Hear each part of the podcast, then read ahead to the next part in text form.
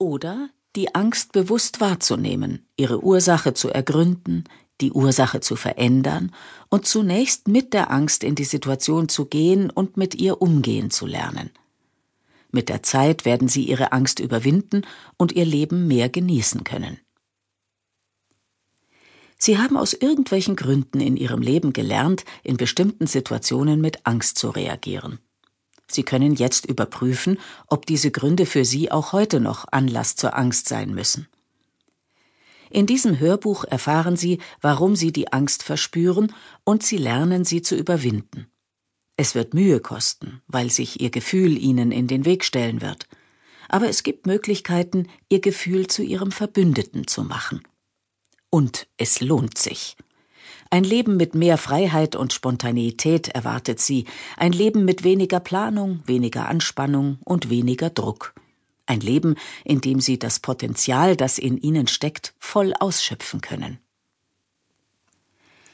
Wenn Sie lernen möchten, sich weniger zu ängstigen und neue Verhaltensweisen zu entwickeln, die Ihre Ängste auf Dauer vermindern, statt sie zu verstärken, beginnen Sie am besten gleich mit dem ersten Teil des Hörbuchs.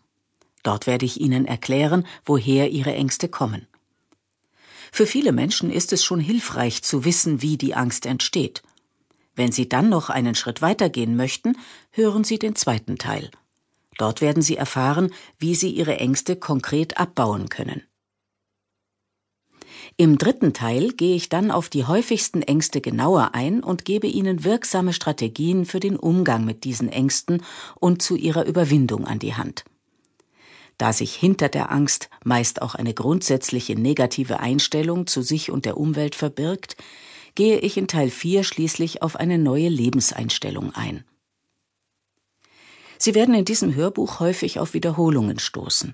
Wenn Sie sie erkennen, wissen Sie, dass Sie schon etwas dazugelernt haben. Wenn Sie die Wiederholungen nicht erkennen, sind sie notwendig, damit die Erkenntnisse zu Ihrem geistigen Eigentum werden können.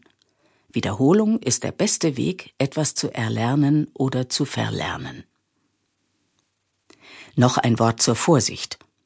Wenn Sie im Augenblick große berufliche oder persönliche Sorgen, Konflikte oder Belastungen haben, zum Beispiel Prüfung, Arbeitsplatzwechsel, Trennung oder schwere Krankheit eines Angehörigen, warten Sie mit der Arbeit an Ihren Ängsten ab, bis die äußeren Bedingungen friedlicher und günstiger sind beschränken Sie sich dann auf das Hören insbesondere von Teil 1 und Teil 4.